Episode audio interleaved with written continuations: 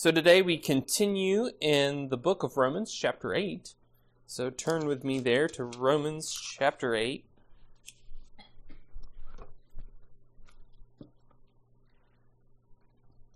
Romans chapter 8. And we'll be looking at verses 26 and 27 this morning.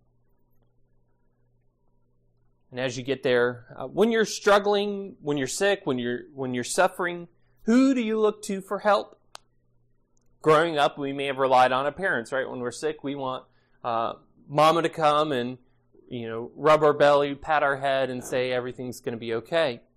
Uh, when we're married, uh, we may look to our spouse, right? We may look to them for the comfort and the help that we need.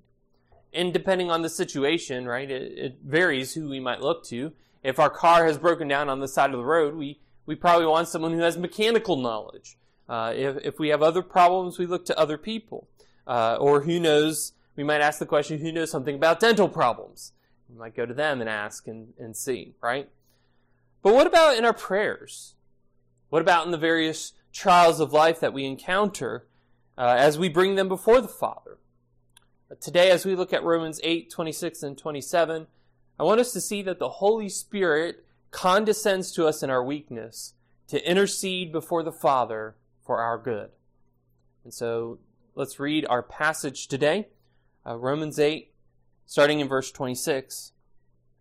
The word of the Lord says, Likewise, the Spirit helps us in our weakness, for we do not know what to pray for as we ought, but the Spirit Himself intercedes for us with groanings too deep for words. And He who searches hearts knows what is the mind of the Spirit, because the Spirit intercedes for the saints according to the will of God. Let us pray. Father God, as we open your word now, as we look unto your scripture, we pray, Father, that you would uh, help us to understand it. God, give us your Holy Spirit to understand it, even as uh, he intercedes for us in prayer. Uh, God, we thank you for the blessing, uh, for the, the blessedness of this passage we have before us today. And we pray this in the name of Christ our Lord. Amen. All right, so if you remember, Romans 8 begins by Paul saying, by Paul calling out that our freedom from condemnation is in Christ Jesus, right? We are free, if we are in Christ, we are free from the weight of the condemnation of our sin. And he continues to talk about how if we are born of the Spirit, right, if we have the mindset of the Spirit, we'll put our, our minds on the things of the Spirit, right? We'll have the mindset of the Spirit and, and so prove our life and so prove our adoption into the family of God. And if we're adopted into the family of God, we're heirs of God. And if we're heirs of God, we're co-heirs, right? Fellow heirs with Christ. And then in the passage immediately before this, he talks about the suffering that takes place right? The suffering that takes place in the context of this groaning world. The world itself has been subject to corruption, and it is awaiting for the revealing of the children of God, the sons and daughters of God, because it's waiting for its redemption. And we wait for our revealing as God's people, right? We wait for our uh, taking up the full reality of what it means to be adopted into the family of God. We experience some of that now, but but there's yet a fulfillment of that to come. And so we hope, right? And we don't hope in the things that we see because who hopes for what he sees?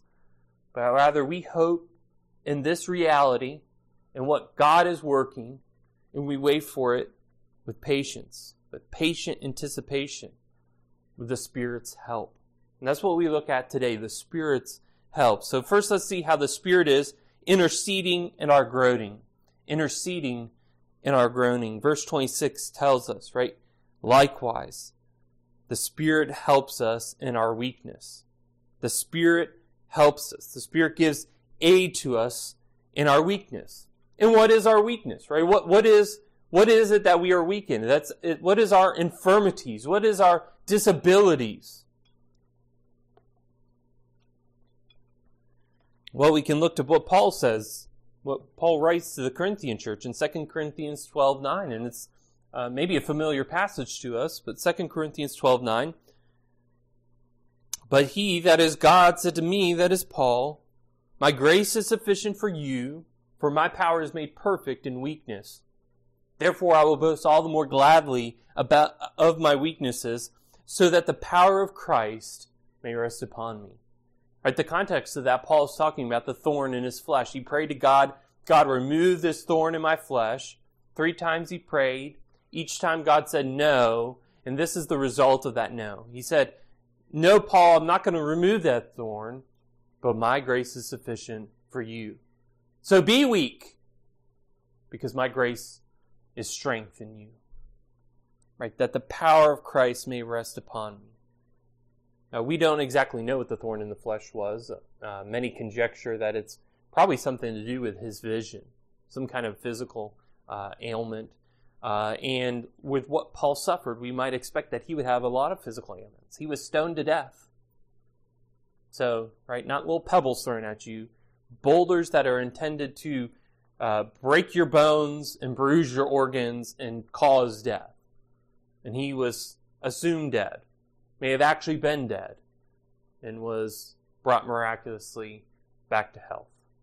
So, uh, Paul had had probably undoubtedly physical maladies, uh, and the result is he had weaknesses, but he the grace of God was sufficient for him. And the reality is that we all have weaknesses, right? We all have infirmities. We dwell in these bodies of flesh, these, this house of clay, and these houses break down. And maybe it's not just our physical body. Maybe we have um, an infirmity of our spirit, right? Maybe we're not as courageous. Maybe we're, we tend toward the cowardly.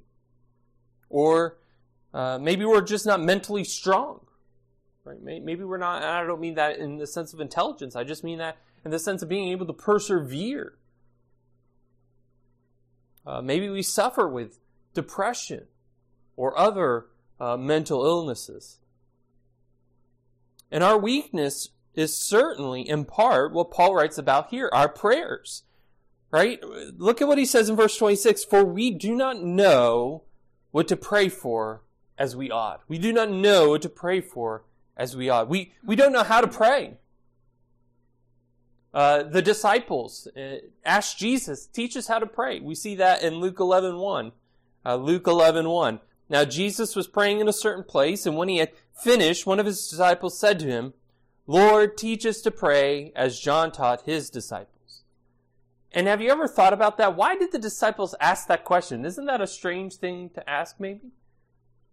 But it's not strange, right? And we we probably maybe we want to ask that question sometimes, but we're we're fearful to do it. Uh, maybe we've been a Christian for so long that people assume that we must know how to pray because we've been a Christian for so long. But really, the question of our heart is, I wish someone would teach me how to pray. And why did they ask Jesus this? Why did they ask their Lord this? Because they didn't know how to pray like Jesus did. And notice too, if you go through the Gospels, right, when Jesus prays, stuff happens. Right? Uh, we could look at John 11. There's another uh, 11 for you. John 11. Where Jesus, before he calls Lazarus out of the grave, prays to God out loud. And in his prayer, he says, I don't pray this for my own sake. I pray this for those who are listening.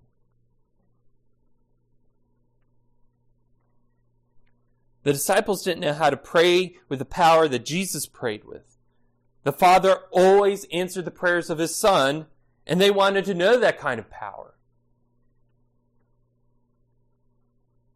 Do you know how to pray? And I'm not talking about the mechanics of prayer, right? We, we probably understand the mechanics of it, right? There's some level of uh, understanding about what comes first, what comes second, what comes third. Right? We don't end with the, in the name of Jesus, amen. Or we don't begin with that, right?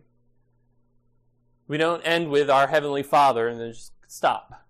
Right? We, so, so we have some understanding of the mechanics of it. But do your prayers have power? More to that, do you pray in accord with the will of God?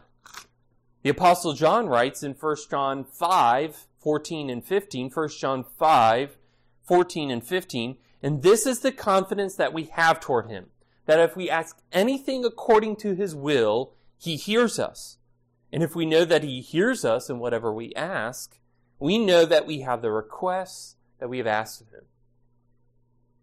Do you pray that way? Do you have that kind of confidence? That when you go to God in prayer, I know God hears me and I know He will listen and act. Is that the kind of confidence that you have in your prayers? Why not? Because we're weak. We're beset with infirmity. Paul writes to the Roman Christians and to us to encourage them. And what is, what is he, how does he encourage him, right? He says, likewise, the Spirit helps us. The Spirit joins us. The Spirit gives aid to us. And how does he do that? Going on down in the verse, but the Spirit himself intercedes for us with groanings too deep for words. The Holy Spirit, the third person of the Trinity, doesn't sit back and watch us struggle in our prayers. No, He joins us. He helps us. Right? He intercedes with wordless groans, unexpressed sighs. Now that word groan we've seen before in this passage. Uh, going back up further, verse 23 of chapter 8. And not only the creation, but we ourselves, who have the first fruits of the Spirit, groan inwardly as we wait eagerly for adoption as sons, for the redemption of our bodies. And Paul actually first uses that in talking about the context of creation. The creation groans. Not only the creation, but we groan. Why? Why do we groan? Romans 8:18. For I consider that the sufferings of this present time are not worth comparing with the glory that is to be revealed to us. And let's camp on that first part. For I consider that the sufferings of this present time. Why do we groan? Because there are sufferings in this present time. We groan because we live in infirmity. We live in weakness. We are still waiting for the redemption of our bodies. We are still waiting to have that glorified body when we will be like Christ is. And in the interim, we groan because we're weak and infirm. We falter and fail. But the Spirit joins us in prayer. The Spirit intercedes. And what does it mean for Him to intercede? Well, it means he goes before the Father and he seeks our good. He is interceding for our good, and so let's consider that next in verse 27 interceding for our good. Paul begins this verse by saying, And he who searches hearts knows what is the mind of the Spirit. So who is he who searches hearts? It's God, right? God the Father. He knows the heart. We could go back to 1 Samuel, when uh, Samuel is uh, called to anoint the next king after Saul, right? And he's looking at the sons of Jesse. And here comes the eldest, the tallest, the handsomest uh, of the sons of Jesse, and he says, That's our man. That's our next king. I can see it in him. And God says, No, that's not our next king. Keep going. I'll tell you. And as much as Samuel says, that's it, God says, not it. What does he say? Man looks on the outward appearance, but God looks at the heart. We could look at John 3, uh, where it is said of Jesus that he needs nobody to tell him what is in the heart of man. Why is that? Because Jesus knows what is in the heart of man. He knows the innermost thoughts of those he is dealing with. We see that time and time again in the Gospels, right? God who searches the hearts knows what is the mindset of the Spirit. He knows the mind of the Spirit. Why does God the Father know the mind of the God the Spirit? Because they're one, right? They're, they're united. They're one. They know each other intimately. The Father knows what the Spirit is doing, why the Spirit is doing it, and to what end he is doing it for. And the Spirit is interceding. He is pleading with the Father. For what? For whom? For us. For you, beloved of God. Stop and consider this great truth this morning. The Spirit of God pleads before God the Father for you. That's not Dale saying that, that's the scripture saying that, right? Because the Spirit intercedes for the saints according to the will of God. The Spirit intercedes for whom? The saints, the people of God.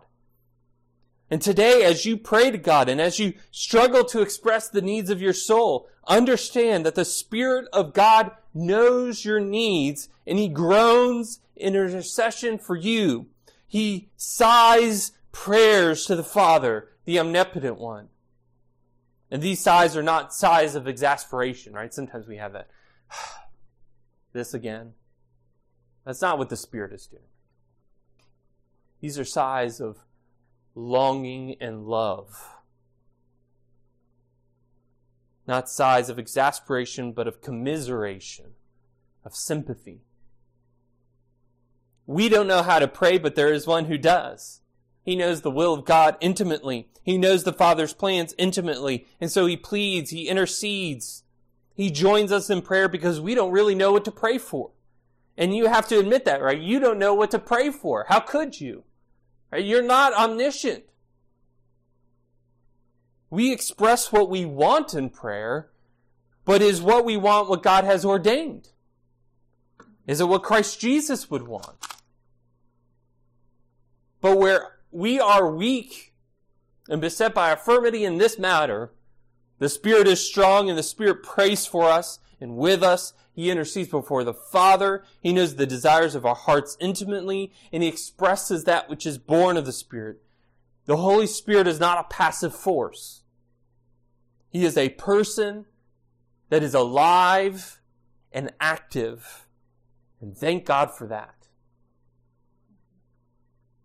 As Paul continues in this passage, he immediately applies this in verse 28, which is famous to us, right? And we know that for those who love God, all things work together for good for those who are called according to his purpose. How can this be? Because the Spirit of God is interceding on behalf of the saints. So, who do we go to for help? Who do you go to for help? In all circumstances, we ought to pray to God and we ought to seek his help. And this should be so even in our times of prayer. Even as we come to pray to God, we need God's help in our prayer. We should ask God for the aid of His Spirit to, that we may pray as we ought. Here's a, a way that that works out. When someone comes up to you and says, Would you pray for me? You should even in that moment ask God, God, help me to pray for this person as I ought. when you go to prayer in your private times. Right? The old fashioned way is when you go to your prayer closet. Ask God to help you to know what to pray for as you ought. We have to realize that the basis for our strength in this life is God. The, the Spirit intercedes for us. And all the sufferings of this life and the weaknesses of our flesh, we need to lean into the Spirit because He helps us. He aids us. Already in this passage in Romans 8, we've seen how we are to put to death the deeds of the body by the Spirit. Right? We, we are to look to the Spirit for the strength we need to kill sin in our lives. But not only that, we need the, the Spirit strength for spiritual life. For coming to prayer. He is our wisdom by which we can meet the various trials of life. But we must also realize that the Spirit only intercedes on behalf of the saints. Now, who are the saints? Uh, this is not, when we talk about the saints, we are not talking about uh, a group of people chosen by committee who have done some miraculous act. Right? That's, some Christians understand saints to be that, right? That, that this is like someone who is venerated, someone who is exalted because they have had uh, they lived an austere life, uh, a life of an ascetic, and that they have some kind of miracle attributed to them. Right? If you drink from this fountain that they touched once uh, and you're healed, right? That's a miracle that they've done even though they've been dead for years and years and years and years. That's not what we're talking about when we're talking about saints. Who are the saints? The saints are all those who have been saved by God. And what does it mean to be saint? It means to be a holy one. How are we a holy one? If we're saved by God, how are we holy? By the work of Christ. The saints are those who have placed their trust in Christ. The saints are the people of God, and whether that is uh, people of high stature or low stature in this world's eyes. And you can be a saint by placing your faith in Christ Jesus, because there is no other name under heaven given to men by which we must be saved. So I would encourage you, pray to God. Ask Him even in your infirmity. Seek Him in your weakness. Pray that He would give you the mind and heart to be saved and believe, believe in Him. Trust that He is good. Turn from your sins and turn to Christ. In other words, repent of your sins. And then praise God. Right? Praise Him that He saves you. Praise God that He is working much for you. The Son intercedes. Right? Yeah, the Son of God intercedes for you. We'll see that in a little bit here in Romans 8. The Son of God intercedes for you. The Holy Spirit pleads for you. And the Father listens and acts. Always. You may be weak, but as the kid's song goes, right? But he is strong.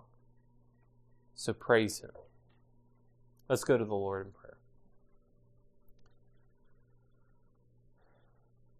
Oh, great Father God, how, how entirely dependent we are on you for life and breath and everything.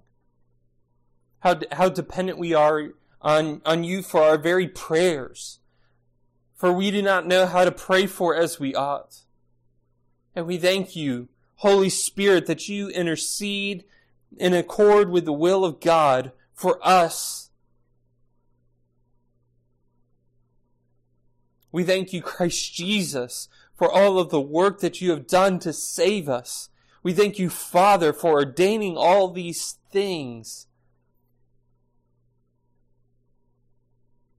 And we praise you, Triune God, for the work of salvation that you do in us.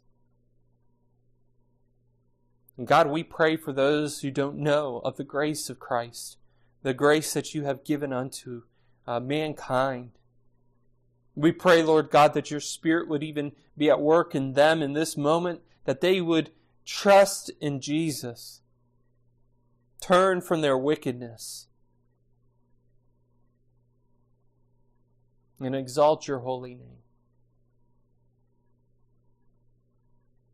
O oh Lord God, be with us this day, we pray. In the name of Christ. Amen.